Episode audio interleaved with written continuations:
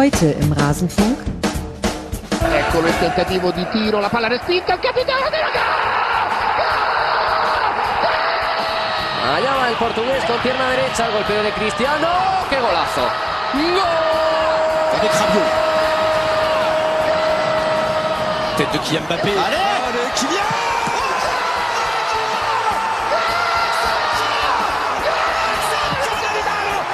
N'Golo Conte.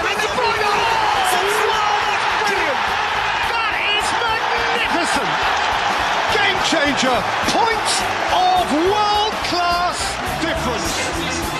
Der Blick auf andere Ligen. Ja, Leute, es ist wieder soweit. Die Ligatur ist zurück. Ich freue mich so. Das letzte Format, das noch aus dem Sommerschlaf des Rasenfunks erweckt werden musste. Jetzt sind wir hier mit neuem Intro, denn ihr habt's mitbekommen, der Feed, der heißt jetzt nicht mehr Kurzpass. Kurzpass, was ist das? Das ist nur noch was für Die Hard Hörer. Ab jetzt ist das hier die Ligatur und da gibt es dann mehrere Formate, zwei, die regelmäßig erscheinen, einmal zu den europäischen Top-Ligen und einmal zur zweiten Männer Bundesliga und mal gucken, was sich noch so reinquetschen lässt. Ansonsten, schön, dass ihr da seid. Mein Name ist Max Jakob Ost, ich bin der Edgenetzer auf mastodon.social und habe heute drei Gäste bei mir. Zum einen diejenigen, die bei YouTube gucken, die sehen es. Äh, Christian Bahn hat zu meiner Linken. Hallo Christian. Hallo von den billigen Plätzen. Du kannst ja näher randrücken, also keiner hat dich nach da hinten geschoben. Aber ja, du hast recht. Ein bisschen, ein bisschen, äh, ja, ich krieg's anders nicht hin mit der Kamera. Alles wunderbar. Schön, dass du hier bist. Dann ist Nils Kania. Hallo Nils. Buenos dias, Ola in die Runde.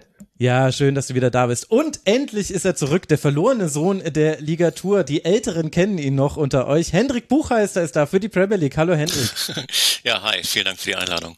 Du musst jetzt erstmal, also du musst dich rechtfertigen, kannst dann aber auch Werbung machen. Also es ist ein guter Trade-off. Warum warst du denn in der letzten Saison nicht zu hören bei uns? Ja, vielen Dank für die Plattform, das nutze ich gern. Äh, ich habe ein Buch geschrieben ähm, im, in der letzten Saison, äh, handelt von der deutsch-englischen Fußballrivalität, heißt We Call It a Klassiker, erscheint Anfang November und äh, ist überall erhältlich, wo man Bücher vorbestellen und dann auch kaufen kann. Sehr, sehr schön. Und damit äh, bist du durchgekommen, aber das hat dich ganz schön in Trab gehalten, nehme ich mal an. Das war in der Tat eine Sache, ähm, die mich das letzte Jahr und vor allem das letzte halbe Jahr ähm, ja größtenteils äh, beschäftigt hat. Das, das stimmt schon.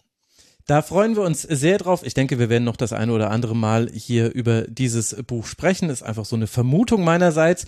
Aber jetzt wollen wir nach dem Hinweis, dass der Rasenfunk rein crowdfinanziert ist, auf rasenfunk.de slash supportersclub könnt ihr uns unterstützen, liebe Hörerinnen und Hörer. Jetzt wollen wir loslegen. Alle von euch haben zwei Themen mitgebracht. Der kurze Hinweis, die Ligue 1 haben wir diesmal nicht mit dabei. Ein Netzausfall von Vodafone hat uns einen Strich durch die Rechnung gemacht. Vielleicht kann ich das noch als einzelne Folge nachschieben heute Nacht.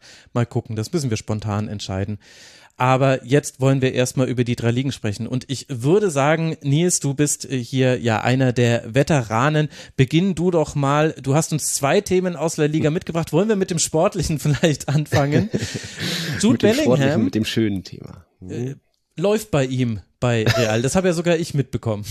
Das hast sogar du in der Sommerpause mitbekommen. Ja, läuft ist ein ganz guter Begriff, der sorgt wirklich für Furore und nicht nur das, das ist eigentlich ein, schlechter Begriff. Ich meine, der überrascht eigentlich alle in Spanien. Ich meine, hier in der Runde, wir haben öfter schon mal Jude Bellingham spielen sehen, speziell die Bundesliga-Fans und äh, das ist klar, da wissen schon mal viele, was der so drauf hat und wie er auch als Typ ist und dass er unbedingt gewinnen will, also maximaler Ehrgeiz und da hat er jetzt schon einige in Spanien überrascht. Also die Statistiken sind natürlich schon mal überragend. Er hat jetzt vier Spiele in La Liga gemacht und fünf Tore, eine Vorlage überhaupt an den ersten vier Ligaspielen überhaupt zu treffen. Das haben zuletzt Cesc Fabregas und äh, Cristiano Ronaldo geschafft. Also da ist er schon mal in einer ganz guten Reihe äh, zu nennen. Aber was er da für Real Madrid schon, schon ist, wo es ja auch ein paar aktuell ein paar Ausfälle gibt mit irgendwie zwei Kreuzbandrissen, Militao und Courtois und Vinicius auch noch aktuell verletzt und ein paar mehr. Und trotzdem ist Real Madrid mit irgendwie vier Siegen aus vier Spielen gestartet, dank eben Bellingham, weil der hier und da einfach einfach immer noch gewinnen will und man, man kann gar nicht Immer genau noch, beschreiben, wo, Obwohl er woran das liegt. 22 ist, oder wie alt ist er? Nein, manche denken sich dann vielleicht doch mal in der 90. Minute, ah, heute wird das nichts, aber wie der noch Mhm. brennt, das war jetzt auch bei diesem späten äh, 2 zu 1 Sieg gegen Getafe 95. Minute. Da gab's dann noch den Lukas Vasquez hat geschossen und bevor der überhaupt ausgeholt hat, ist schon Bellingham in den Strafraum gestartet, weil er einfach brennt und lauert und meint, ach, vielleicht kommt er doch noch bei mir.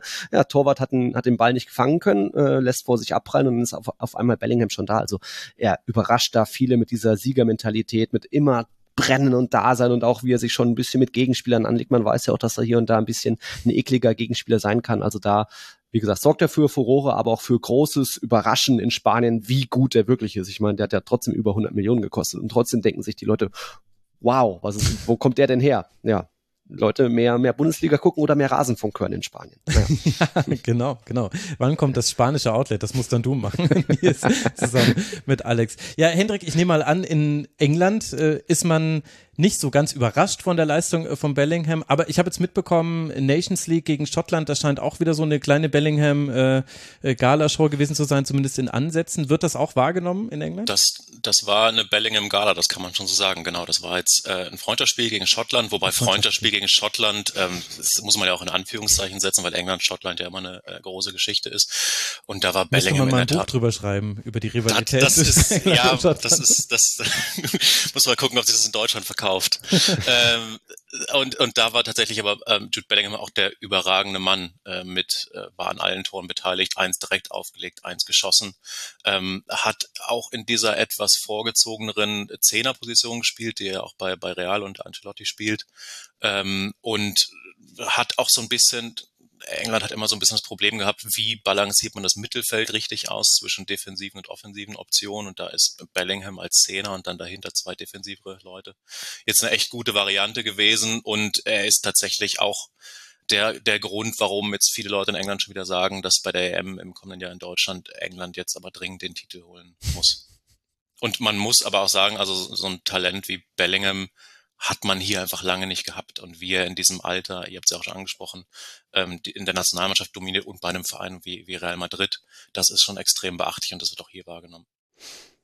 Ich muss sagen, ich finde es auch extrem beeindruckend. Ich meine, den sportlichen Wert, den kannte man vielleicht oder konnte man sich ahnen, aber dass Real Madrid, das ja für Siegermentalität, für, mhm. für Erfolg steht, dass dann so ein junger Spieler da neu hinkommt, in ein neues Land, neue Sprache und gleich von Anfang an nochmal diese Winnermentalität anscheinend auf ein anderes Niveau hat, das ist schon beeindruckend. Ja, ja.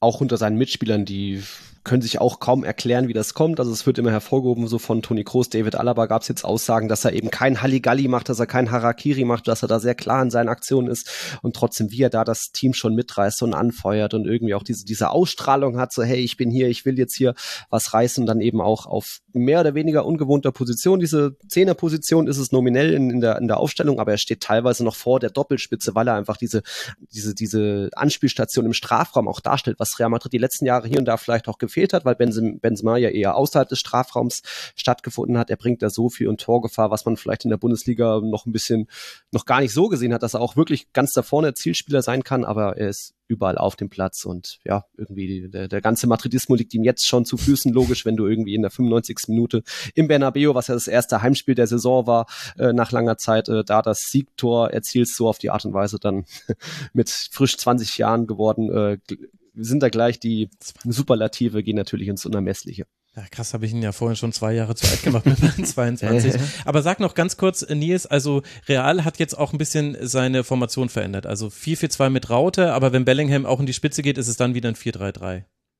Also Kann man so sagen, ja. Jetzt gibt's eine klarere Aufteilung im Mittelfeld mit einem klareren Sechser, in dem Fall Aurelio und Chouameni, dann eben diese zwei auf den Außen, mal Valverde, Kammerwinger, mal Kroos dazwischen, Modric und dann eben Bellingham nominell auf der 10 und dann eben mehr eine Doppelspitze als jetzt.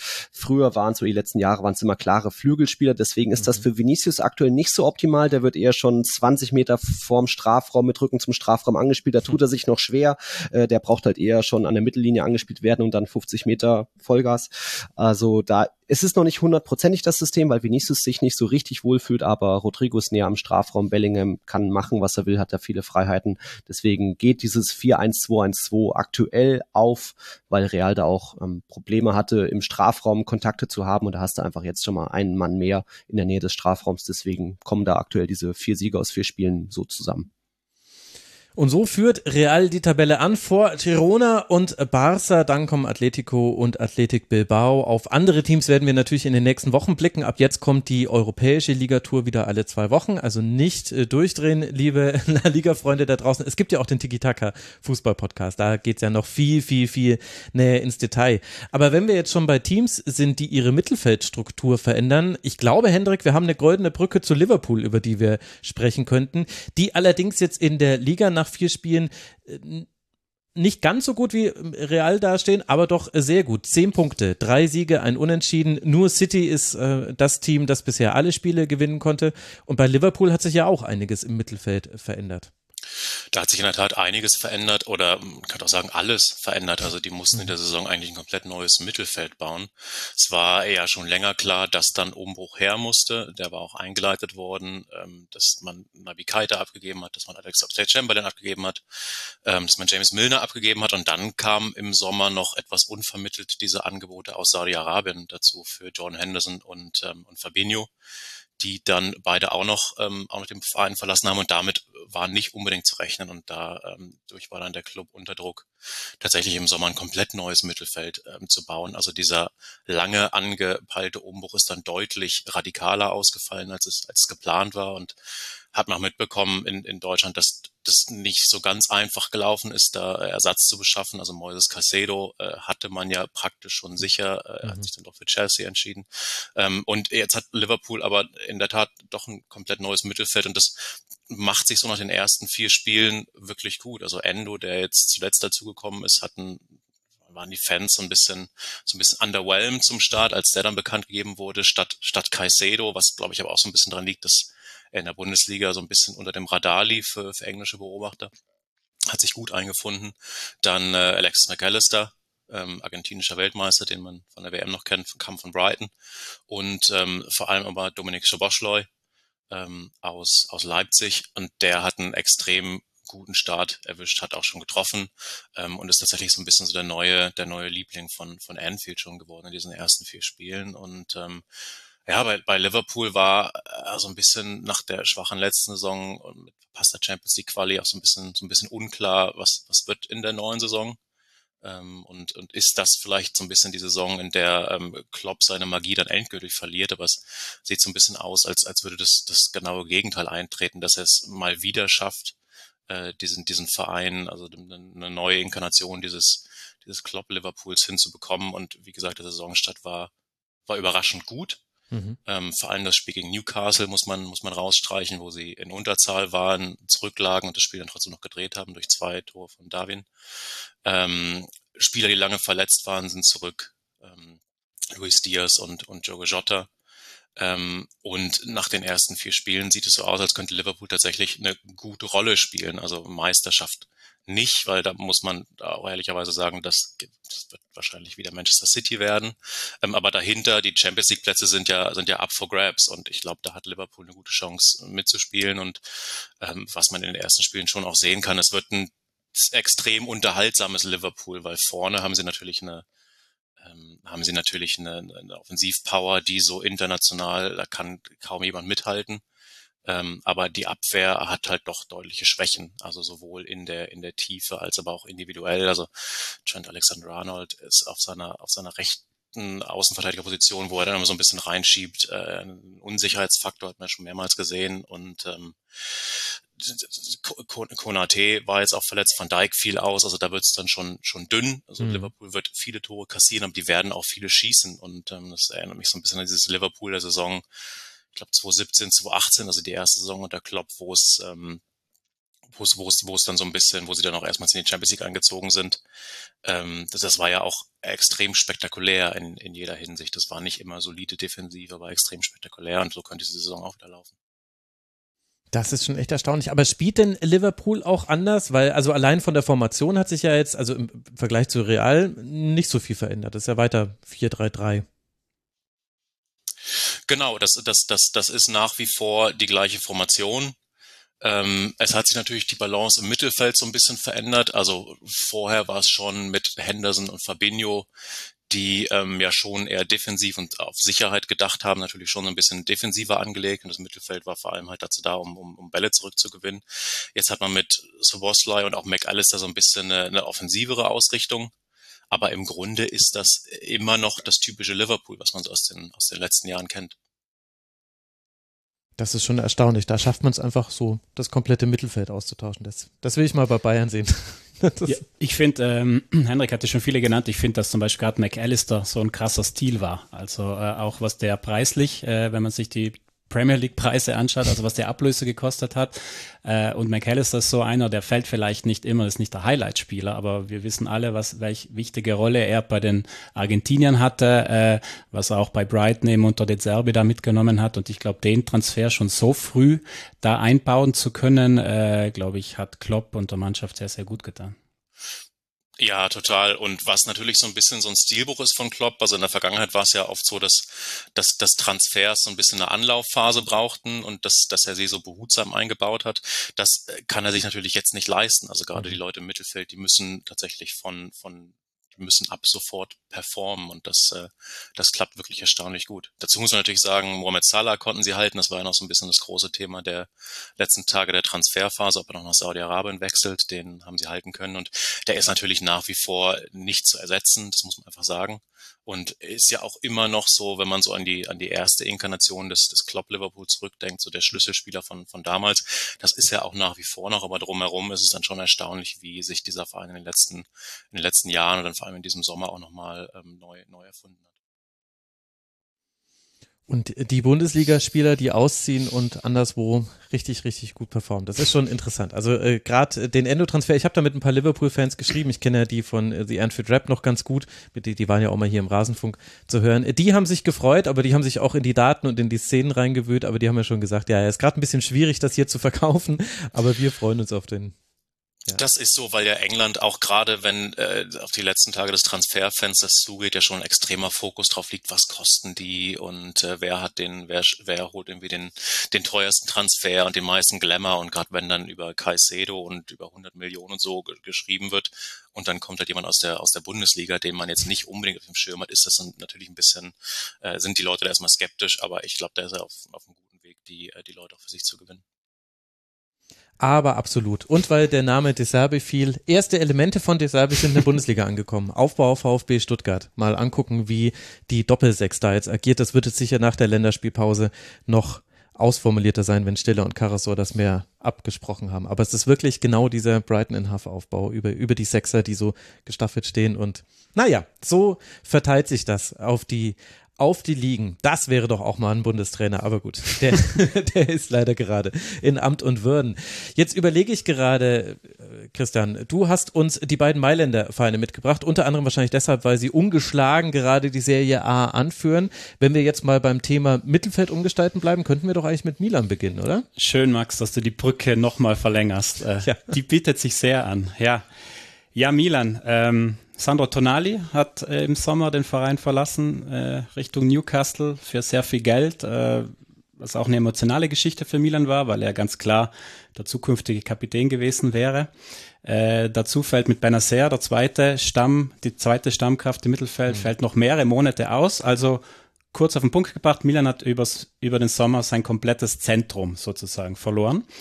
Und hat nachgerüstet und hat auch umgestellt und man muss sagen, so wie es sich anlässt, äh, sehr gut umgestellt. Also, es sind gekommen äh, Loftus Cheek von Chelsea und Reinders von Alkmaar, Niederländer. Und ähm, Milan hat Pioli, der ja viel mit 4-2-3-1 zuletzt gearbeitet hat, äh, hat jetzt ganz klar auf 4-3-3 umgestellt. Und diese zwei Figuren, eben Reinders und Loftus Cheek, haben da gleich eine zentrale Rolle im wahrsten Sinne des Wortes, weil er eben, er hat gesagt, ich will mehr Körperlichkeit, ich will mehr Physis, ich will mehr Dynamik und mhm. sowohl Reinders als auch Loftus Cheek bieten genau das, viele Tiefenläufe, gehen vorne mit rein, sind robust. Äh, Reinders, glaube ich, hat jetzt in jedem der ersten drei Spiele ist er mehr als zwölfeinhalb Kilometer gelaufen. Ich weiß, viel Laufen bedeutet nicht immer automatisch, dass das äh, gut sein muss, aber wenn man sich ihn anschaut, also ich muss sagen, für mich ist er die Überraschung der Saison bisher. Äh, immer Kopf oben, immer präsent, ganz so ein spielmachender Achter, der auch im Spielaufbau eine wichtige Figur hat, aber dann eben auch vorne mit reingeht, Torgefahr ausstrahlt. Und man muss sagen, dieser Switch hat bisher wunderbar funktioniert. Ähm, man darf bei Milan vielleicht auch nicht vergessen, Tonali war die eine Figur, Identifikationsfigur, die über den Sommer weg ist. Es sind auch noch weg Paolo Maldini, der nicht mehr im Verein ja ist, mhm. und Zlatan Ibrahimovic, äh, der für die Kabine enorm wichtig in den letzten Jahren war. Und ich würde mal sagen, mehr Milan-DNA in einem Sommer zu verlieren als Maldini, Ibrahimovic und Tonali, stelle ich mir schwer vor. Und dass sie das, dass Pioli das so gut schon ins Laufen gebracht hat, äh, finde ich beeindruckend, ähm, muss man wirklich sagen. Jetzt haben wir viel über das Mittelfeld geredet, auch Pulisic, der von Chelsea kam, wunderbar eingefunden, da auf rechts, zweimal schon getroffen, super Chemie mit Giroud, so ein bisschen diese alte Chelsea-Kombo, Giroud und Pulisic haben da schon gute oh, da geht Chemie ja das gehabt. Herz auf. Ja, es, also muss echt sagen, hätte ich nicht gedacht, dass Milan, also ich fand es in der Vorbereitung schon spannend. Ich mhm. habe ein, zwei Spiele von ihnen gesehen, da dachte mir, okay, das schaut äh, vielversprechend aus, aber Vorbereitung ist das eine, Liga das andere. Und jetzt haben sie wirklich drei Spiele lang, ähm, sie haben Torino, die physisch eben stark sind, die haben sie mal eben so ein bisschen physisch zerschellen lassen. Das war so das erste Zeichen, dass sie wirklich diese Körperlichkeit jetzt auch mitbringen. Und kurz vor der Länderspielpause haben sie in Rom 2-1 gewonnen. Äh, am Ende wurde es nochmal eng, weil sie in Unterzahl waren, weil Tomori mit Gelb-Rot vom Platz geflogen ist. Aber bis zur gelb-roten Karte, bis zum 2-0, es war so 60. Minute, war das ein Klasseunterschied. Also die haben die Roma von Mourinho dominiert und äh, ja, man muss sagen, sensationell, wie Pioli, wie schneller diesen Umbruch hinbekommen hat. Vor allem ja die Roma, wenn ich es gerade richtig sehe, 5-3-2 gegen den Ball. Also wieder, Unangenehm. ja, Mal in genau. Leverkusen nachfragen. ja, genau. Also äh, ja, nicht, nicht so schlecht. Hendrik, wird das auch in England wahrgenommen, dass Lofted Cheek und, äh, und Pulisic da so eine gute Rolle spielen? Das weniger, ehrlich gesagt, aber ich finde, du hast ja den Namen Tomori angesprochen, das finde ich ganz spannend, weil ja England äh, gerade auch darüber debattiert, wer denn in der Nationalmannschaft Innenverteidigung spielen könnte. Ähm, Harry Maguire hat ja jetzt, jetzt gegen Schottland einen sehr unglücklichen Auftritt gehabt ähm, und mich würde mal interessieren, wie du, wie du Tomori einschätzt und ähm, ob du der Meinung wärst, dass er auch für die Nationalmannschaft in England ähm, Richtung, Richtung EM äh, da in Frage kommen könnte für einen Stammplatz, weil da wird, er wird hier so ein bisschen so ein bisschen übersehen, was möglicherweise daran liegt, dass er halt nicht in der Premier League spielt. Hm. Ja, äh, Tomorrow ist spannend. Also man muss vielleicht damit anfangen, in der vorletzten Saison, als Milan Meister geworden ist, da hat Tomori und Kalulu äh, eine unfassbare Rückrunde gespielt. Da war im Prinzip das, was Milan zum Meister gemacht hat, lag ganz viel auch an Tomori, der einfach diese Körperlichkeit ausgestrahlt hat, diesen Antritt und fehlerlos war, konzentriert. Äh, also das war eine Saison, wo sie alle gedacht haben, wow, das äh, ist oberstes Regal. Jetzt in der letzten Saison haben sich bei Tomori immer wieder so Konzentrationsfehler eingeschlichen. Also der ist logisch, der hat diese Präsenz, gar keine Frage. Aber der war immer für einen Bock gut, sage ich mal, immer wieder mal. Und da war jetzt die Frage über den Sommer, schafft das wieder diese Konstanz reinzukriegen. Und jetzt muss man leider sagen, in Rom war schon wieder so ein klassischer Tomori-Moment. also er war gelb vorbelastet, hatte dann schon ein, zwei Fouls, wo man sich schon gedacht hat, huiuiui, Junge, bisschen runter vom Gas und dann beim dritten Foul muss der gelb-rot zeigen und da bin ich eben gespannt, ob Tomori diese Konstanz wieder reinkriegt. Wenn er die reinkehrt, dann bin ich mir sicher, dass eine Option auch für Southgate ist. Aber im Moment, wenn man sich die ganze letzte Saison anschaut und jetzt den Start, klar, wir haben erst drei Spiele, ähm, ist es mir noch ein Tick zu wackelig, weil du immer das Gefühl hast, es ist der eine Stellungsfehler dabei, es ist die eine Unkonzentriertheit dabei oder es ist eben der eine ungestüme Zweikampf zu viel dabei. Äh, da muss er sich wieder stabilisieren, um Milan Stabilität zu geben und dementsprechend dann auch für England äh, ein Kandidat zu werden. Aber gut, Bellingham wird ja England sowieso zum Europameistertitel. Allein. Deswegen, genau, also ich weiß gar nicht, was da diskutiert wird, Hendrik. Das ist äh, ja, aber interessant, äh, was sich da schon wieder getan hat im Sommer, was dann auch, also ich habe ehrlich gesagt jetzt äh, viel davon schon wieder nicht mitbekommen, äh, Schande auf mein Haupt, aber dann geht's ja vielleicht dem einen oder anderen Hörer und der einen andere anderen Hörerin auch so. Eine Sache, die wir allerdings alle mitbekommen haben, wobei es gut ist, dass wir quasi darüber diskutiert haben, schlecht ist aber, was passiert ist, ist äh, der sexuelle Übergriff von Luis Rubiales beim äh, WM-Finale der Frauen mit dieser endlosen Geschichte, äh, mit unfassbar vielen wollten, die aber keine davon hat es Sinn ergeben. Jetzt ist immerhin Rubiales zurückgetreten mit einem wunderschönen Non-Pology und so ganz versteht er es immer noch nicht. Und das ist alles ganz, ganz schlimm. Nils, wir, wir müssen dieses Thema auch hier nochmal kurz aufgreifen, weil es ja eben auch ein wichtiges ist. Wie hast du diese ganze Entwicklung wahrgenommen und wie wird da vor allem auch in Spanien jetzt noch drüber diskutiert? Weil es hat sich ja in der internationalen Berichterstattung jetzt so ein bisschen hm. Ja beruhigt jetzt nach dem Rücktritt.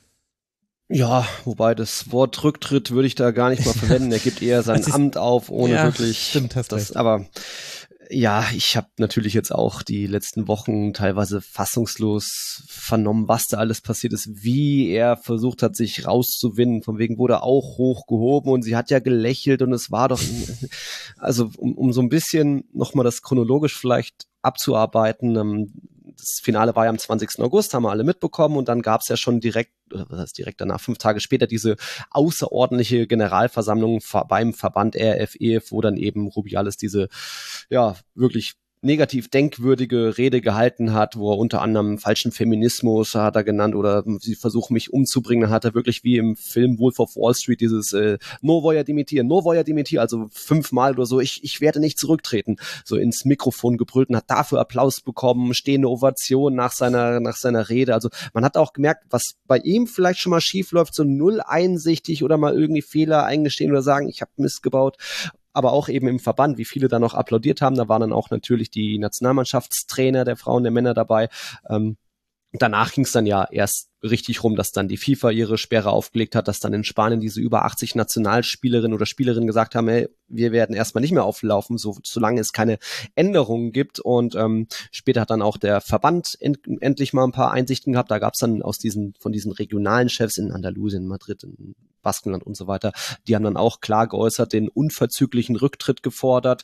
Und das ist jetzt mehr und mehr gegipfelt, dass dann auch äh, die ersten Köpfe gerollt sind im Verband. Ähm, Jorge Wilder ist nicht mehr da, der wurde dann schon entlassen am 5. September. Vorher hat sich der Interimspräsident Pedro Rocha in einer ähm, ja, aufrichtigen Entschuldigung so an den Weltfußball gerichtet und dass der spanische Bild da ein nicht so gutes Bild abgegeben hat. Neue Trainerin der Frauennationalmannschaft ist jetzt Montse Tomé, das war früher eine Spielerin, die war aber auch ähm, lange schon im Verband und gehörte auch zu den Personen, die da bei dieser Rubiales-Rede mit applaudiert haben. Also ja, jetzt bin ich wirklich gespannt, wie dann auch die Nationalspielerinnen alle reagieren werden, denn die haben ja jetzt nicht nur Rubiales Kopf gefordert, sondern generell Änderungen im Verband, was ja schon vor einem Jahr begonnen hat mit diesem Streik der einiger Spielerinnen. Da, da bin ich gespannt und jetzt eben dann am 10. September, wo es war, dieser nicht Rücktritt, eher so, hey, ich kann mein Amt nicht mehr aus, ausführen durch die FIFA-Sperre und äh, ich werde meine Unschuld verteidigen, ich glaube an die Wahrheit. Äh, und so ist, hat er dann sein Amt eben aufgegeben, weil er einfach aktuell das nicht ausführen kann. Auch sein, seine UEFA-Vizepräsidentschaft hat er ja da aufgegeben und er macht das alles so ein bisschen zum Schutz des spanischen Fußballs, weil ja Spanien was Großes vorhat, in dem Fall sich für die WM 2030 zu bewerben mit Portugal und Marokko. Und da hat er eben gemerkt, dass der spanische Fußball da jetzt nicht ein ganz gutes Bild abgegeben hat die letzten Wochen. Ähm, ob das dann jetzt noch reichen wird zur WM-Kandidatur, mal schauen. Es wird da jetzt bald natürlich auch Wahlen geben beim Verband, dass es dann ein, ein neuer Präsident gesucht und gewählt wird. Ah, und jetzt hat er auch noch, ich glaube, am Freitag dann, dann seine erste Anhörung vor Gericht, ähm, da ja Jenny Hermoso ähm, Klage oder Klage eingereicht hat. Also da wird noch ein bisschen mehr passieren und er sich, er sich bestimmt weiter rauswinden und zu seiner Version stehen, dass das irgendwie einvernehmlich war, auch wenn er da den Kopf ja offensichtlich mit beiden Händen gepackt hat und so weiter. Aber ja, das ist weiter eine unfassbare Geschichte, wie er da null einsichtig ist.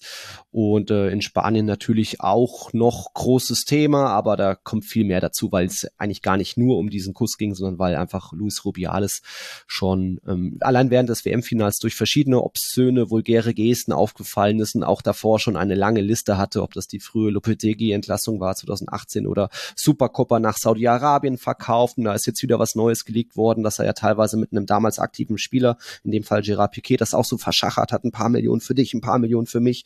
Ihm wird vorgeworfen, den Gewerkschaftschef ausspielen zu haben, Gelder des Verbands für private Reisen, für private Feiern genutzt haben und und und. Das ist eine sehr lange Liste, also der musste eigentlich längst weg und erst jetzt durch ja die FIFA-Sperre hat die FIFA mal was Gutes gemacht, auch wenn das nur für 90 Tage vorerst war.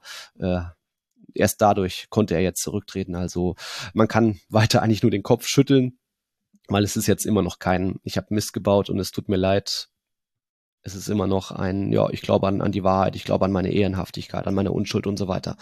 Aber gut, er ist jetzt weg aus dem Amt. Aber ja auch nur er. Also es ist ja ein viel Mhm. größeres System, in dem er steckt und nicht nur, weil jetzt ihm da Leute Standing Ovations gegeben haben, sondern trotz all dieser Verfehlungen, also nennen mir eine Frau, die sich diese Dinge hätte erlauben können als äh, leitende Funktion, die über so viele Jahre einfach noch im Amt geblieben wäre. Also das ist, äh, das ist das Unfassbare und wurde denn thematisiert in Spanien. Es äh, gab ja vereinzelt auch männliche Spieler, die sich geäußert haben, die zum Teil auch gesagt haben, ich spiele jetzt nicht in der Nationalelf, äh, solange bis Rubiales nicht wenigstens aus dem Amt ist. Aber die Männernationalmannschaft hat ein Statement abgegeben vor ihren Länderspielen. Da wurde der Name Jenny Hermoso nicht mal genannt. Das fand ich ein bisschen irritierend. Und hat aber ansonsten Business as usual, haben auch Georgien was, glaube ich, äh, 7-0 abgeschossen. Wird das thematisiert, dass da von Seiten der männlichen Kollegen nicht dieselbe Solidarität kommt wie von zum Beispiel Frauen aus anderen Ländern? Die sind da fast solidarischer. Hm, Wird nicht wirklich thematisiert, was schade ist, aber sowohl Spieler, die sich geäußert haben, das waren vielleicht zehn Stück, also von Borja Iglesias, der hat auch gesagt, er wird erstmal nicht Nationalmannschaft spielen, über Isco war einer der ersten, Hector Bellerin, ich glaube von Barca, Sergi Roberto, Jules Condé haben da was geteilt, Aurelien Chouameni von Real Madrid, man Status geteilt von der Hermoso. Äh, ansonsten war das schon mal sehr überschaubar, manche Clubs waren, sind da früh offensiv auch gegen vorgegangen, also Getafe hat klar den, den, den Rücktritt gefordert, äh, ansonsten von Barca gab es so ein bisschen eine Wischiwaschi-Aussage von wegen, ja, er hat sich ja jetzt entschuldigt und jetzt unterstützen wir wieder den Präsidenten, naja.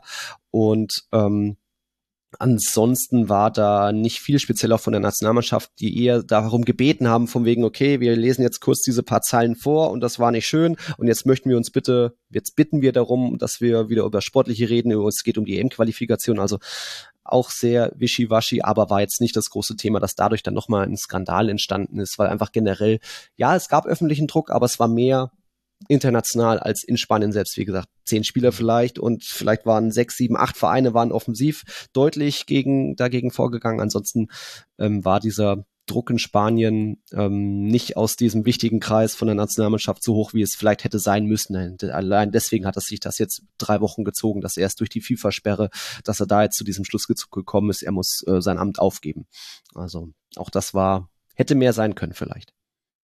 Ich weiß nicht, wie seht ihr anderen das? Bin ich dazu äh, moralisch überlegen als Nicht-Beteiligter, dass ich da mehr fordere? Oder Christian, wie hast du jetzt diesen Verlauf der ganzen ja, Debatte kann man es ja nicht nennen, aber eben wie das begleitet wurde, wahrgenommen?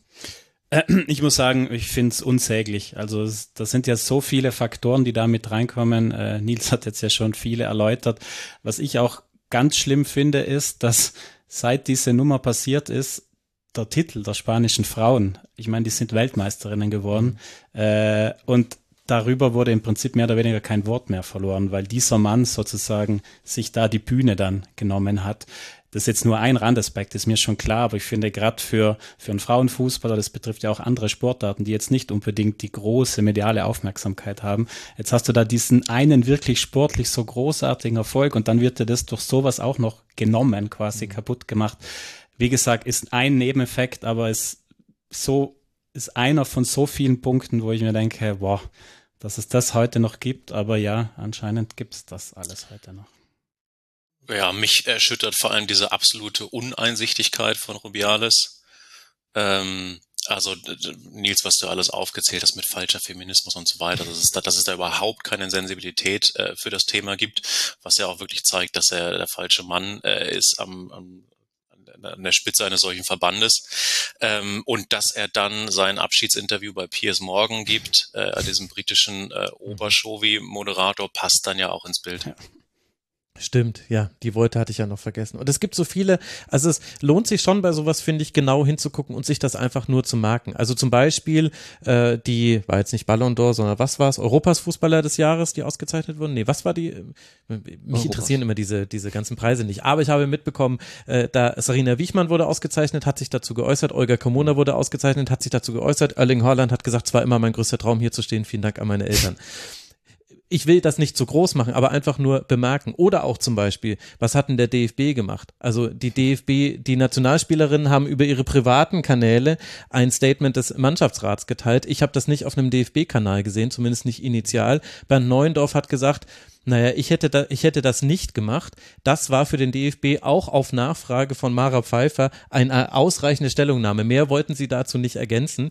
Die unsäglichen Kommentare, die wir da von Lothar Matthäus und Johannes Bekerner und so weiter gehört haben und Karl-Heinz Rummenigge natürlich of all men auch noch mit dazu, kommen ja noch mit dazu. Aber es war schon auch hier in Deutschland relativ still, das muss man äh, wirklich sagen. Also, äh, wie gesagt, man muss da jetzt nicht immer, äh, es geht auch nicht darum, dass wir reflexhaft immer fordern müssen, jeder muss sich immer mit allem solidarisieren, aber man sollte schon hingucken, wie hat sich auch quasi äh, der eigene Verband zum Beispiel verhalten und das dann einfach im Hinterkopf haben bei zukünftigen Entscheidungen. Also, ja.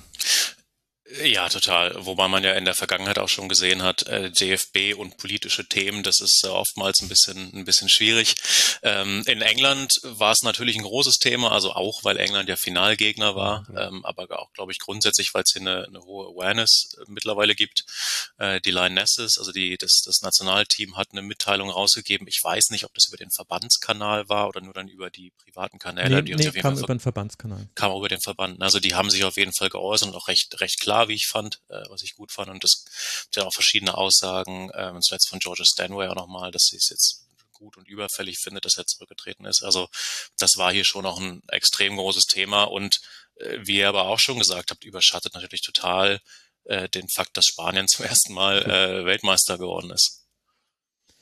Absolut. Und es gibt noch ein weiteres Thema im äh, spanischen Frauenfußball. Es stand zur Debatte, dass die ersten Spieltage bestreikt würden, weil die Spielerinnengewerkschaft ein, mhm. äh, eine Erhöhung des Mindestlohns gefordert hat. Da gab es jetzt eine Einigung. Man bekommt für diese Saison 21.000 Euro Mindestlohn. Also jede Spielerin bekommt mindestens diesen Betrag pro Jahr. Jeder kann mal kurz in sich gehen, wie ihr diese Summe findet. Es ist weniger als das, was die Schiedsrichterinnen im letzten Jahr für sich erstreikt haben. Also dazu konnte sich der Ligaverband nicht durchringen. Aber immerhin gibt es eine Einigung. Die Saison wird stattfinden und wie man das bewertet, das ist dann etwas sehr Subjektives. Aber die Liga F, sie wird losgehen, so wie geplant. Das ist jetzt noch etwas, was sich erst in den letzten Stunden so ergeben hat.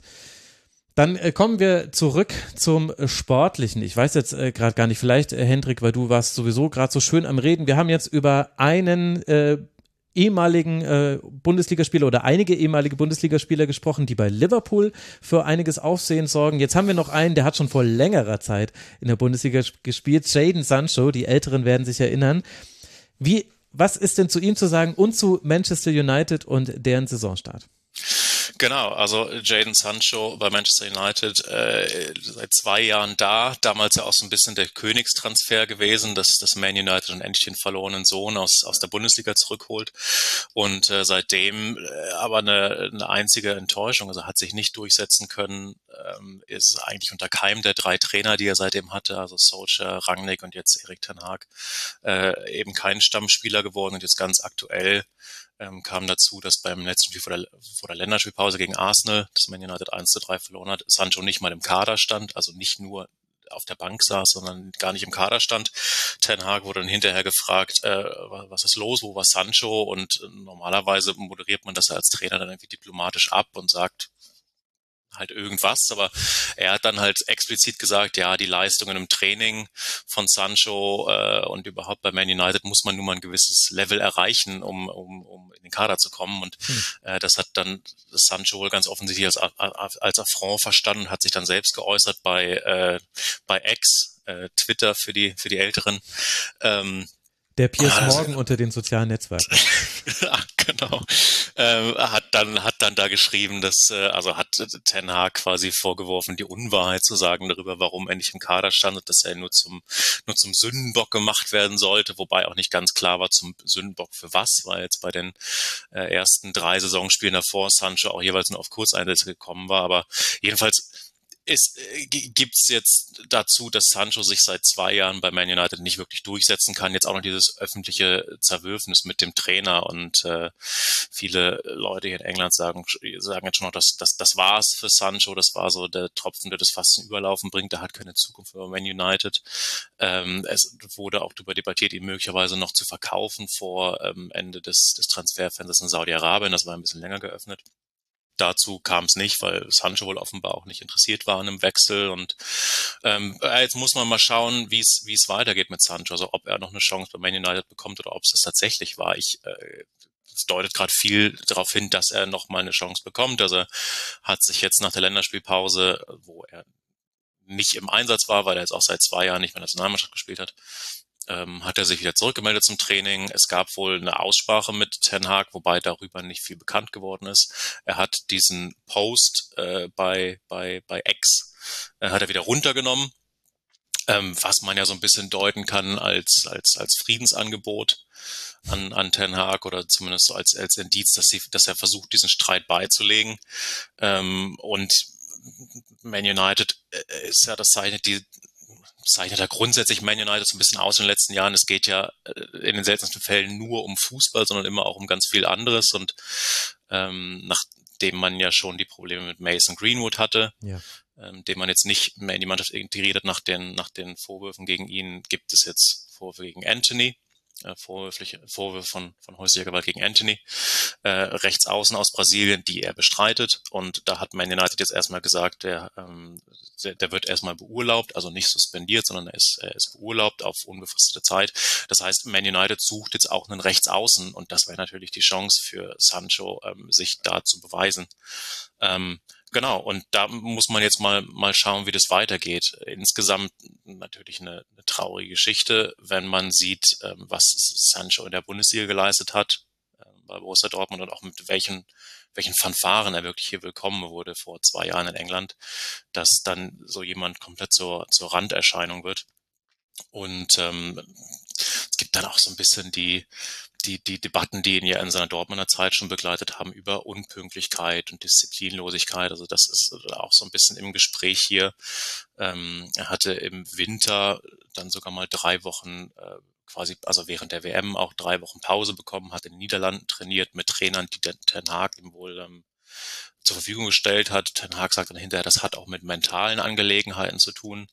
Ähm, was dann die Sancho-Seite wohl gar nicht so toll fand, dass, dass Ten Hag das ausgeplaudert hat. Also da gibt's auch viel bei Sancho, was so ein bisschen im, im, im Unklaren liegt und was es da auch schwer macht, ein, ein abschließendes Urteil zu fällen. Ähm, aber Fakt ist erstmal, dass dieser Wechsel äh, bislang halt überhaupt nicht äh, funktioniert hat für, für keine Seite. Und ähm, dass Sancho jetzt möglicherweise bei Man United so ein bisschen die, die letzte Chance hat, sich noch zu beweisen. Das ist schon eine erstaunliche Entwicklung. Dann hat der Verkauf von United auch nicht geklappt. Alles zu Mason Greenwood und Anthony könnt ihr euch äh, googeln, liebe Leute. Und ich verweise vielleicht aufs Tribünengespräch häusliche äh, Gewalt im Profifußball an der Stelle. Ich werde es auch nochmal verlinken. Der Saisonstart war ja auch durchwachsen. 1 zu 0 gegen die Wolves, äh, 0 zu 2 bei Tottenham, 1 zu 3 bei Arsenal und zwischendurch noch ein 3 zu 2 gegen ein dezimiertes Nottingham. Ich habe auch gelesen, Hendrik, dass äh, Ten Hag durchaus auch umstritten ist und dass so manche seiner Äußerungen auch zu Sancho so ein bisschen wie so eine Vorwärtsverteidigung interpretiert wurden. Zumindest habe ich bei The Athletic mal so entsprechende Artikel quer gelesen. Ist es denn wirklich schon so kritisch mit United? Ach, naja, also das Grundproblem bei United ist ja seit, äh, im Grunde seit zehn Jahren, seitdem es Alex Ferguson wächst, dass dieser Verein versucht, sich irgendwie neu zu erfinden und es nie so richtig hinbekommt. Und jetzt mit Ten Hag, ist jetzt die zweite Saison da, die erste lief erstaunlich gut. Ähm, und jetzt erwarten die Leute natürlich, dass es, dass es den, den, den, den nächsten Entwicklungsschritt gibt. Der ist aber schwierig zu machen in der Premier League, wo du, solange Manchester City mit äh, Pep Guardiola äh, mitspielt, wo du wahrscheinlich nicht Meister werden kannst. Ähm, von daher ist da so ein bisschen die, die, die, die, die, die Ceiling ist, ist begrenzt. Ähm, nichtsdestotrotz ist der Saisonstart von United tatsächlich aber extrem durchwachsen. Also zwei Niederlagen, du hast es angesprochen. Die beiden Spiele, die sie gewonnen haben, waren auch also alles andere als überzeugend. Gegen Wolves hätten sie, äh, hätten sie verlieren müssen. Gegen Nottingham lagen sie nach, ich glaube, nicht mal zehn Minuten schon 2-0 hinten. Also das ist, äh, das ist alles extrem unsouverän. Du hast die, ähm, du hast diese extremen Störgeräusche um den Verein, also Greenwood, Anthony Sancho, der Verkauf, der nach wie vor sich hinzieht, wo nicht klar ist, wird dieser Verkauf stattfinden oder nicht. Ähm, und Ten Hag wirkt tatsächlich auch äh, also hat zuletzt auch sehr unsouverän gewirkt. Da ist dieses, dieses, diese, diese Sancho-Aussagen so ein ein Beispiel für, dass er dann ein Thema aufmacht, was er, glaube ich, nicht aufmachen muss. Ähm, und das wird spannend zu beobachten. Jetzt geht ja auch die Champions League los, nächste Woche gegen, gegen den FC Bayern.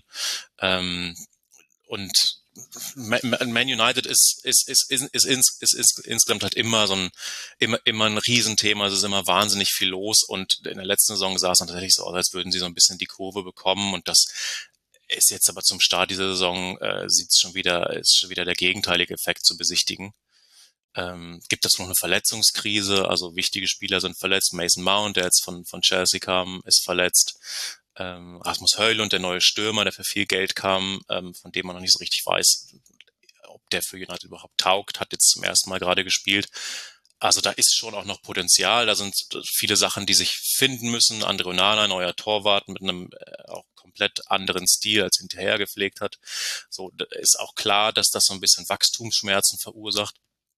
Aber bei United ähm, hast du halt nie Zeit. So. Mhm. Und ähm, das, deswegen ist äh, Ten Hag da auch extrem unter Druck. Ähm, und da, da bin ich gespannt, wie das weitergeht. Ten Hag, richtig geiler Bundestrainer. Sorry, ich kann anscheinend nur noch im Bundestrainer denken. Aber jetzt DFB ein bisschen, bisschen warten und dann, äh, dann sollen die Bayern halt gegen die gewinnen der Champions League und dann, nee, äh, vielleicht ich bin noch zu sehr geprägt von unserer DFB-Sendung, die ich gestern Morgen aufgenommen habe an dieser Stelle. Wir wollen nochmal nach Italien gucken und jetzt wollen wir über Inter sprechen. Ich hatte es ja schon angekündigt, auch drei Spiele, drei Siege, perfekter Start äh, und auch kein Gegentor, wenn ich das gerade richtig sehe. Ja, absolut. 8 zu 0 ist die Torbilanz. Also läuft alles super bei Inter? Inter ist beeindruckend aus mehreren Gründen. Müssen wir vielleicht auch kurz die Klammer nochmal aufmachen. Ähm, da hat sich sehr viel personell im Sommer getan. Ich sage mal Onana, Skriniar, Brozovic, Lukaku, Dzeko. Das sind ungefähr fünf Stammspieler. Fünf sehr wichtige Figuren, nicht nur sportlich, auch teilweise in der Kabine. Alle weg. Ähm, es kam ein gewisser Umbruch aber das Entscheidende, was Inter geschafft hat, wenn wir uns an den Juni erinnern, da gab es dieses Champions League-Finale, ähm, wo mehr oder weniger von außen alle gedacht haben, dass Inter da hinfährt und äh, äh, vielleicht gar Einfach nicht mit, Trophäe einmal überreicht vielleicht gar nicht mitzählen kann, wie ja. oft sie das Ding aus dem eigenen Tor rausholen. Und was entstand, war ein Spiel, das unfassbar eng war, das City gewonnen hat, aber Inter hat genau das daraus gezogen, was man sich, glaube ich, als Club aus von sowas wünscht. Also Inter hat verstanden, dass den Champions League Run, den sie letztes Jahr hatten, dass da sehr, sehr, sehr viel Gutes dabei ist, auf das sie aufbauen können. Und das finde ich das Beeindruckendste, dass sie diese Selbsterkenntnis, ähm, also sie, sie strahlen wahnsinnig viel Selbstvertrauen aus, sie strahlen wahnsinnig viel Vertrauen in ihre Fähigkeiten aus, mhm. ohne aber arrogant oder überheblich zu sein. Und das war zum Beispiel vergangene Saison manchmal in der Liga so ein Thema. Bastoni hat es wunderbar im Sommer beschrieben, hat gemeint, manchmal waren wir in der Liga letztes Jahr ein bisschen mental oberflächlich und die haben alle Interspieler haben im Sommer gesagt, das passiert uns nicht mehr. Wir wissen jetzt, was wir können und das wollen wir von Anfang an zeigen. Und die ersten Spiele, auch da, klar, es sind drei Spiele, brauchen wir jetzt noch nicht das Riesending draus machen, aber die Art und Weise, wie Inter aufgetreten ist, die war beeindruckend, weil du jeden, in jedem Spiel das Gefühl hattest, okay, die haben all dieses Positive aus diesem, wenn auch verlorenen Champions League Finale mitgenommen, die Sicherheit, Insagi noch mal enger, glaube ich, mit der Mannschaft geworden. Äh, die haben sich alle ganz klipp und klar gesagt, dieses Jahr sind wir dran was jetzt zumindest die Liga betrifft. Äh, mhm. Sie haben ganz klar das Ziel ausgegeben. In Italien ist die Rede von La Seconda Stella, also der zweite Stern. Muss man wissen, in Italien gibt es alle zehn Meisterschaften einen Stern auf dem Trikot. Und sowohl Inter als auch Milan steht bei 19. Das ist eine sehr besondere Konstellation. Und bei Inter hast du von allen Seiten gehört, dieses Jahr holen wir uns den zweiten Stern. Und genau das zeigen sie auf dem Feld. Ähm, Lautaro Martinez ist in einer unfassbaren Verfassung, hat fünfmal schon geknipst Kapitän, jetzt offiziell auch, weil Handanovic ja nicht mehr da ist, geht wirklich voran. Nicht nur die Tore, auch strahlt eben genau dieses Selbstvertrauen aus. Äh, Turam funktioniert schon gut, war spannend, war eben die Frage, weil eben gerade im Sturm habe ich ja gesagt, wenn du Lukaku und Ceku verlierst, dann verlierst du erstmal viel individuelle Klasse. Äh, da kam jetzt eben Turam ablösefrei und äh, was ich sehr positiv an Turam finde. Er hat jetzt alles, jedes, alle drei Ligaspiele mit äh, Lautaro angefangen. Also mhm. sie probieren so eine gewisse Chemie zu entwickeln. Und äh, Turam spielt extrem für Lautaro. Also nicht nur mannschaftsdienlich, sondern auch Lautaro-dienlich, würde ich es mal nennen. Und das geht momentan wunderbar auf, weil er für ihn Räume reißt, weil er viel unterwegs ist. Äh, also da scheint schon eine gewisse Chemie da zu sein. Ähm, Bastoni habe ich vorhin genannt. Für mich macht er jetzt den nächsten Schritt, war für mich auch schon letzte Saison fast schon oberstes Regal, was der ausstrahlt in diesen ersten Spielen, mit welch breiter Brust, wie der auch spielerisch vorne mit reingeht. Vielleicht erinnern sich noch ein paar bei Inter. Es ist zwar dieses 3-5-2, aber da kommt schon auch viel von den Innenverteidigern, gerade von Bastoni, der mit Di Marco da auf der linken Seite ein wunderbares Duo bildet. Also Inter hat unfassbar viele äh, positive Sachen aus dieser letzten Saison mitgenommen. Äh, Dumfries zum Beispiel, den man jetzt auch in der Nationalmannschaft gesehen hat, glaube, er hat jetzt allein vier Torvorlagen in den letzten zwei Nationalmannschaftsspielen geliefert. Der ist auch in Shape. Also man kann viele rausheben, aber das zeigt ja auch, dass es eigentlich die Mannschaft ist. Und äh, einen muss ich vielleicht noch nennen, Chalanolo, muss man wirklich sagen, äh, Brozovic ist ja nicht mehr da. Äh, und Cialanolo hat ja im Prinzip auch letzte Saison schon diese Sechserrolle übernommen. Und dadurch, dass sie Brozovic jetzt haben gehen lassen äh, nach Saudi-Arabien, ist auch ganz klar, Cialanolo ist der neue Boss da auf der Sechs und strahlt das auch genau aus. Also hat auch immer oft in Interviews schon vor Monaten gesagt, das ist eigentlich seine Lieblingsposition. Er sieht sich auch da und das zeigt er im Moment defensiv nochmal verlässlicher geworden. Äh, also Inter ist wirklich im Moment, du hast es angesprochen, auch noch kein Gegentor, aber nicht, weil sie defensiv spielen, sondern da ist viel Spielfreude dabei. Sie haben viele Optionen, es geht über Außen, es geht durchs Zentrum, Mikitarian, Barella. Also Inter macht große, große Freude und anscheinend eben ist es in Sage und der Mannschaft in diesen über den Sommer gelungen, so diesen Pakt, den sie sich, glaube ich, ja, den, den haben sie sich geschworen und im Moment äh, wird er auch auf dem Feld sehr, sehr deutlich erkennbar. Das klingt sehr gut, genauso gut wie die Warnmeldung, die gerade reinkam, trotz äh, lautlosem Handy. Schön, dass der Alarmtag dieses Mal zumindest bei mir geklappt hat, ausgerechnet als du über Cialanolo als Sechser gesprochen hast. Ich habe eigentlich nur eine Frage, was heißt Holding Six auf Italienisch? äh, hat's nicht in, in, in dem Sommer hat es nicht so in den großen Sprachschatz gebracht. Was? Ich dachte, das wäre die wichtigste Frage. Aber ja, Cialanolo wäre es bei Inter, wobei auch mehr als eine Holding Six ist, weil es Inter eben auch diese, weil es ist immer noch, das darf man ja auch nicht vergessen, es sind viele Spiele da, die Automatismen sind da und Cialanolo wird auch immer wieder in Positionen gebracht, dass er im letzten Drittel auch seine Schuss, seine Weitschussgefahr aus, äh, auspacken kann, weil er auch Mikitaren gut absichert. Also das Konstrukt von Inter, an dem sich ja City fast schon im Finale die Zähne ausgebissen hat, diese so gut abgestimmte Fünferkette, das ist immer noch da, aber im Moment strahlen sie auch so eine spielerische Freude aus, dass es wirklich sowohl was das Defensive betrifft, als auch das Offensive wirklich ein sehr, sehr gutes Paket ist. Mann, da ist in allen Ligen schon sehr viel los. Ich gebe es ja zu, dass wir zu spät angefangen haben mit der Ligatur. Aber, liebe Hörerinnen und Hörer, ihr wisst ja auch, warum. Es ist ja kein böser Wille. Wir wollen abschließend noch eine neue Kategorie mal ausprobieren und dann sagt ihr Hörerinnen und Hörer uns einfach, wie ihr das findet und wir werden auch intern nochmal in die Revision gehen. Und zwar bei der Bundesliga-Sendung nenne ich es Spieltags-Awards. Hier sind jetzt natürlich irgendwie Wochen-Awards, so zwei wöchentliche Awards, die jeder von euch vergeben kann. Und zwar in drei Kategorien. Euer persönlicher MVP der aktuellen Phase, euer persönlicher Unsung Hero und, falls es ihn gibt, einen Moment, der euch einfach in den Sinn kommt, wenn ihr an die letzten Wochen in eurer Liga denkt. Und Nils darf gerne mal anfangen. MVP, Unsung Hero, Moment. Die Bühne ja. ist deine. MVP ist natürlich erstmal offensichtlich und auch jetzt ein langweiliger Call, dass man da Jude Bellingham erwähnen muss, der auch gleich zum Spieler des Monats September, äh, mhm. August gewählt wurde von La Liga, aber auf jeden Fall dann eben als Unsung Heroes direkt hinterher. Ähm, einerseits Take Kubo spielt auch eine richtig guten Saisonstart bei Real Sociedad, auch mit Japan, wie wir alle gesehen haben, aber auf jeden Fall ungesungen ist Isco, der jetzt nochmal mhm. nach acht Monaten Stimmt. Vereinslosigkeit richtig aufgeblüht ist. Da passt wirklich Betis gut, ist so eine Kickermannschaft, wo er ein bisschen dribbeln kann, der hat nur, der denkt nur noch vertikal, nur noch Richtung Tor, auch wenn jetzt seine Statistiken ein Tor bisher erst noch sehr überschaubar sind. Aber der hat jetzt, glaube ich, auch wohl in allen vier Spielen, die er gemacht hat, zum Spieler des Spiels ausgezeichnet, obwohl Betis auch mal verloren hat und so weiter. Also Isco da richtig gut bei Betis gestartet, deswegen ist der so ein bisschen Ansang. Moment der Woche tue ich mich schwer, weil irgendwie La Liga eher negativ Schlagzeilen statt, ob das Mason Greenwood ist oder Rubiales hier, aber vielleicht, äh, dass Sergio Ramos sehr emotional, sehr schön empfangen wurde ja, in Sevilla, aber das ist jetzt nichts Skurriles, aber Ramos ist zurück und hat sich gegen das berühmte Geld aus, ihr wisst schon wo, entschieden, von dem her das vielleicht ein Moment der letzten zwei Wochen, was auch immer. Oh, ich mag die Kategorie jetzt schon. Das ist, ja, das ist, ja, das ist ja mega gut. Äh, ja gut, und, äh, aber was ich genauso mochte, mein persönlicher Moment der Woche, Hendrik, war, als sich mehrere Premier League-Trainer, unter anderem auch Jürgen Klopp, drüber beschwert haben, dass Saudi-Arabien mit seinem Geld jetzt ja alles kaputt kaufen würde, dass man da ja nicht mithalten könnte. Da dachte ich mir nur, oh, the irony. äh, ja, vielleicht, vielleicht sollte sich die Premier League auch für Investoren öffnen. ja. Oh, das kommt jetzt in der Bundesliga wieder. Äh, jetzt jetzt sollen es 700 Mille sein für 7%. Aber das werde ich in einem Tribünengespräch, denke ich, bald mal. Aki macht ernst. Und es sind jetzt, nee, es sind jetzt strategische Partner. Sie wollen nicht mehr Investor sagen. Das ist ihnen ganz wichtig. Aber gut, das ist ein anderes Thema für eine andere Zeit. Hendrik, wer sind äh, deine Spieltags Awards Träger? Ja, also als MVP ganz klar Ange Postecoglou, Trainer Mhm. der Spurs, neuer Trainer der Spurs, wo ja nach dem Harry Kane äh, Weggang und der äh, nicht so berauschenden letzten Saison nicht so ganz klar war, wie geht das jetzt weiter.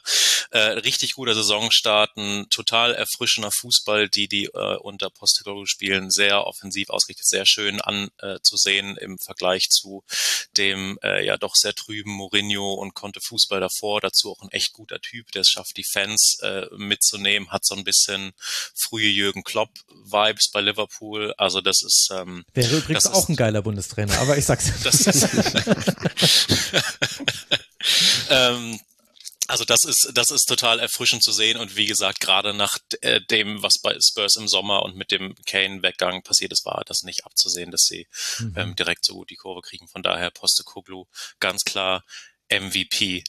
Äh, Unsung Hero äh, David Moyes, Trainer bei West Ham, äh, Mhm. galt vor der Saison als einer der Kandidaten auf den ersten, äh, auf die erste Trainerentlassung, äh, zumal ja auch Declan Rice, äh, wichtigster West Ham-Spieler, im Sommer den Verein verlassen hat zu Arsenal und äh, schafft es aber auch, David Moyes schafft es aber auch, diesen Verein wieder neu zu erfinden, haben jetzt auch äh, einen richtig guten Saisonstart gehabt, haben unter anderem Chelsea schon geschlagen, haben Brighton geschlagen, die ja so hoch, sehr hoch eingeschätzt werden, ähm, gute Transfers getätigt, ähm, vor allem James Ward-Prowse, der aus Southampton kam, äh, ist richtig gut eingeschlagen, von daher David Moyes, der Unsung Hero. Sehr schön. Und hast du noch einen Moment für uns? Ich habe ich hab einen Moment, einen skurrilen Moment vom ersten Spieltag äh, aus dem Spiel Crystal Palace gegen Bournemouth war es, glaube ich. Äh, bei Crystal Palace an der Seitenlinie steht ja Roy Hodgson, ältester Trainer der Premier League-Geschichte. Und es gab eine Szene, wie ein gegnerischer Spieler, Max Lowe, an der Seitenlinie in ihn reinrauscht und beide so ein bisschen, äh, beide fast zu Boden gehen. Und äh, Hodgson in seinem stolzen Alter von 76 Jahren aber sehr energisch aufspringt und es fast aussieht, als würde er eine, so eine Art Kneipenschlägerei mit dem, mit dem 50 Jahre jüngeren Gegenspieler da anfangen und, äh, und, der- und der Gegenspieler hat sich hinterher auch geäußert und meint, es, tut ihm total leid, dass er da, äh, dass er da so, so aggressiv gegen diesen alten Herrn vorgegangen ist. Also das ist eine, eine sehr schöne Szene und zeigt auf jeden Fall, dass Roy Hodgson auch im, auch im hohen Alter äh, noch, noch voll dabei ist. Sehr gut. Und Christian darf jetzt die Kategorie schließen für uns. Ja, ich ähnlich wie bei Nils äh, bleibe ich auch beim MVP bei Lautaro hängen. Wie gesagt, nicht nur die Tore, auch die Art und Weise, wie er die Mannschaft führt, ist jetzt der echte und Anführungszeichen Kapitän, strahlt all das aus, was was Inter ausmacht. Eine Zahl noch vielleicht dazu im Kalenderjahr 2023 hat in den großen Ligen kein Spieler öfter getroffen als Lautaro. Also kein Holland, kein Mbappé. Ähm, das zeigt, dass er seine Tore, ja, sehr wichtig ist, aber eben auch die Art und Weise, wie er die Mannschaft mittlerweile führt. Ich habe das Gefühl, dass Lautaro bei Inter jedes Jahr wirklich bis jetzt was draufgepackt hat, äh, ist auf einem sehr guten Weg. Unsung Hero äh, bin ich bei Roberto da Versa und Lecce. Ähm, zu Lecce muss man kurz sagen, waren letztes Jahr Aufsteiger, sind eigentlich relativ souverän drin geblieben, haben einen schönen Ball gespielt, haben aber über den Sommer wahnsinnig viel an Qualität verloren. Zum einen der Trainer war weg, Baroni, der im Aufstiegstrainer, der dieses, also echt ein ansehnliches 4-3 hat spielen lassen und dann ganz, ganz wichtige Spieler wie Umtiti, ehemaliger Barca-Verteidiger, der weggegangen ist, Julmand, äh, der Däne, Kapitän, Sechser im zentralen Mittelfeld, der nach Portugal verkauft wurde, Rekordtransfer, glaube ich, 25 Millionen, so viel Geld hat Lecce noch nie eingenommen. Ein Satz dazu, den haben sie für 170.000 Euro zwei Jahre davor aus Österreich gekauft. So kann man eben auch gut wirtschaften. Ähm, Also sie haben viel Qualität verloren und sie haben einen Trainer geholt mit Roberta D'Aversa, der war jetzt eineinhalb Jahre raus, war zuletzt bei Sampdoria nicht wirklich erfolgreich. Da waren viele Fragezeichen und jetzt steht Lecce nach drei Spieltagen mit sieben Punkte da, hat Lazio geschlagen, aber mehr auch als die Punkte. Sie haben einfach wieder dieses 4-3-3 erfrischend äh, nach vorne, äh, sind eine unfassbar junge Mannschaft, eine der jüngsten Mannschaften Europas, hatten jetzt zuletzt, glaube ich, einen Altersschnitt von 24,5. Also da ist viel Tempo drin, da ist viel Spielfreude drin und dementsprechend ganz klar für mich sozusagen, ja, Sehr gut. Ansang des, der ersten Phase. Und ja, in Italien kommen wir nicht drum herum. Es gibt einen Aufreger der, äh, der letzten Tage und das ist Paul Pogba und seine positive Dopingprobe. Stimmt, Ähm, ja, seit wenigen Tagen logisch beschäftigt ist, die italienischen Fußballgazetten. Ähm, er wurde getestet beim ersten Spiel, war Auswechselspieler in Udine, erhöhter Testosteronwert. Angeblich kommt jetzt raus, Juve war ja im Sommer auf USA-Tour, da hat er sich wohl anscheinend ein Ernährungsergänzungsmittel äh, organisiert, beraten von einem anscheinend einem befreundeten US-Arzt von ihm. Ähm, aber anscheinend stand da womöglich auf dem Ding sogar drauf, dass das eben, weil eben die Dopingregeln zwischen USA und Europa sind unterschiedlich. Ähm, also Fakt ist jetzt, Juve hat ihn erstmal, also das Gehalt ruht jetzt erstmal. Jetzt geht es auch drum, es ist noch keine B-Probe da, jetzt muss das alles seinen Weg gehen, aber es schaut echt nicht gut aus und es passt so in dieses Paul Pogba, äh, ja, wie soll man sagen, Paul Pogba und die letzten Jahre. Ich meine, Hendrik weiß, wie es in England war. Bei Juve ist es eigentlich fast noch schlimmer geworden. Also er hat die ganze Saison verletzungsbedingt verpasst, die WM verpasst ist jetzt schon, auch schon vor dieser Aktion war das größte Juve-Missverständnis der letzten Jahre. Die Hoffnung war ja mit ihm so jemand zurückzuholen, der eben Juve kennt, der auch, auch wenn klar war, dass er nicht mehr der Pogba der früheren Jahre ist, aber halt vielleicht auch ein bisschen mit seiner Art da wieder was voranbringt. Aber das hat wirklich bis jetzt schon 0,0 funktioniert und jetzt kommt auch noch diese Nummer echt bittere Momente für ihn. Nicht auszuschließen, wenn es sich das bestätigt, dass Juve vielleicht auch den Vertrag auflöst. Das ist äh, womöglich im Rahmen der Möglichkeiten, wenn es sich herausstellt, dass er dafür verantwortlich war. Er kostet unfassbar viel Geld. Da gab es ja auch im Sommer schon Diskussionen oder Gerüchte, ob er vielleicht nach Saudi-Arabien geht, wo es hieß, dass Juve vielleicht gar nicht unglücklich wäre, weil sein unfassbar hohes Gehalt nichts mit sportlicher Leistung verknüpft wird.